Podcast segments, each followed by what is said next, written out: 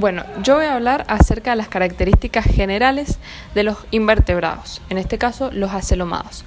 Estos se denominan acelomados a los filos de animales bilaterales que carecen de cavidad general. Por lo tanto, presentan un cuerpo macizo, ya que entre la pared del cuerpo y el intestino existe una masa de células y fibras musculares.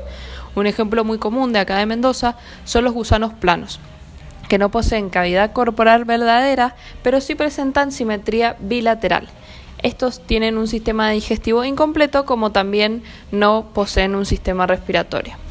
Los pseudocelomados, la mayoría de los animales bilaterales poseen una cavidad corporal denominada celoma, que se forma con una oquedad en el mesodermo embrionario, el cual proporciona un revestimiento celular, los órganos internos se localizan entre el peritoneo y la pared del cuerpo o el intestino.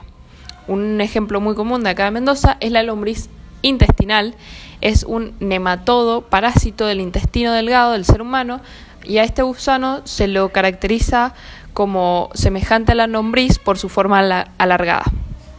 Los celomados son eh, animales con órganos internos que están protegidos por un líquido que funciona como esqueleto hidrostático en el celoma. Presentan quetas, apéndices semejantes a patas que facilitan el desplazamiento del animal.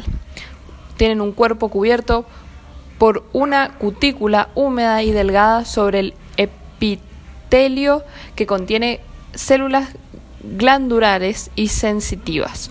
Un ejemplo muy común acá en Mendoza es el caracol de tierra, que se caracteriza por su concha en forma de espiral o por ser de los pocos moluscos con respiración pulmonar. El manto es el órgano encargado de secretar los componentes necesarios para fabricar la concha en espiral.